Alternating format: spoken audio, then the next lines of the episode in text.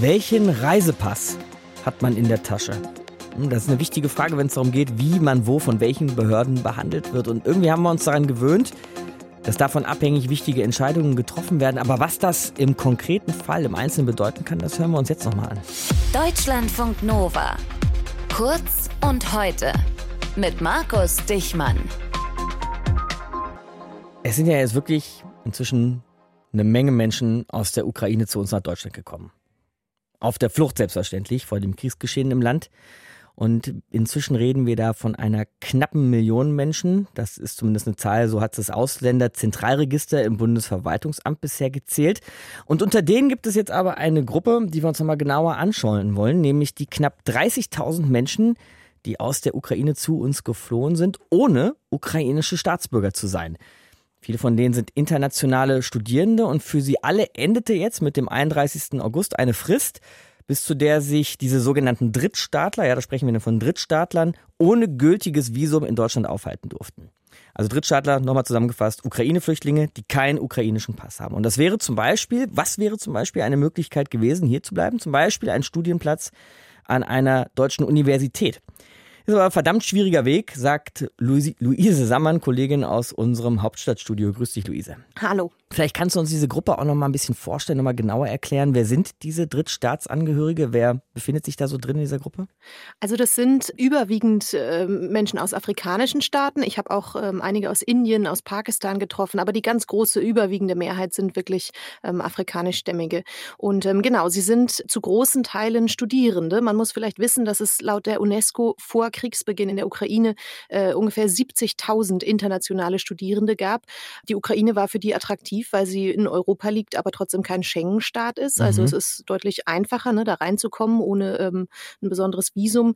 Die Lebenshaltungskosten waren viel günstiger als jetzt zum Beispiel in Deutschland und es gab auch viele englischsprachige Studiengänge. Mhm. Das hat äh, auch einen großen äh, Anteil gehabt. Genau. Also Medizin, IT, Ingenieurswissenschaften, das sind so die Fächer, die mir besonders untergekommen sind. Und was ist jetzt genau das Problem bei Ihrem Aufenthaltsstatus hier in Deutschland? Ich lasse diese Frage vielleicht mal äh, die Medizinstudentin Mona Lisa beantworten. Die kommt ursprünglich aus Nigeria, ähm, ist in Kharkiv im sechsten Semester eingeschrieben gewesen für Medizin eben.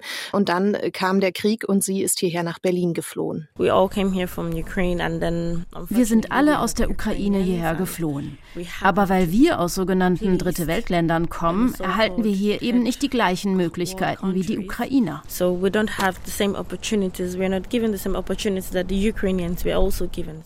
Genau, also der Mona Lisa, ähm, ich habe mich länger mit ihr unterhalten, war wirklich die Wut und äh, der Frust anzuhören über ihre Behandlung hier. Mhm. Sie träumt eigentlich davon, Gynäkologin zu werden und ähm, würde ihr Studium, was sie ja abbrechen musste in der Ukraine, gern hier in Berlin fortführen.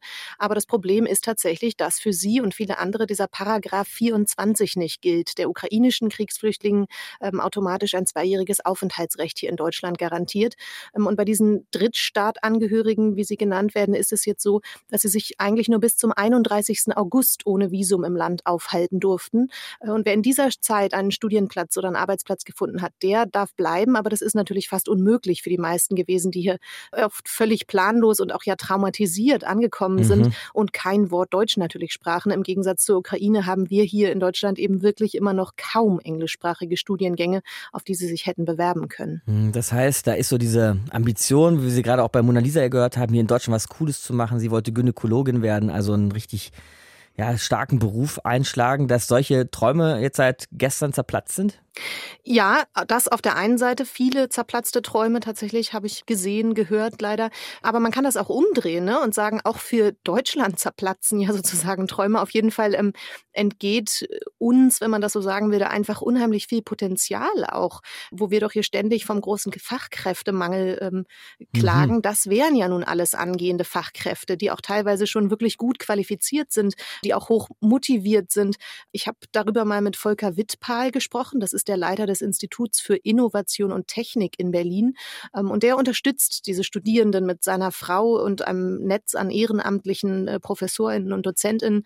Die unterstützen die und versuchen ihnen Studienplätze oder auch Arbeitsplätze zu vermitteln. Dass er eben immer von der afrikanischen Bildungselite spricht und eben nicht von Drittstaatlern, was ja so ein bisschen abwertend klingt. Sie haben teilweise schon einen Abschluss, einen Bachelorabschluss, sie haben Berufserfahrung und internationale Erfahrung. Und damit haben sie was zu bieten. Die meisten sprechen mindestens drei Sprachen, weil die, die Ausbildungssprache in der Ukraine Englisch war. Dann äh, Ukrainisch, um vor Ort leben zu können, teilweise auch Russisch, weil halt dort die Russen auch immer noch sehr viel Einfluss hatten.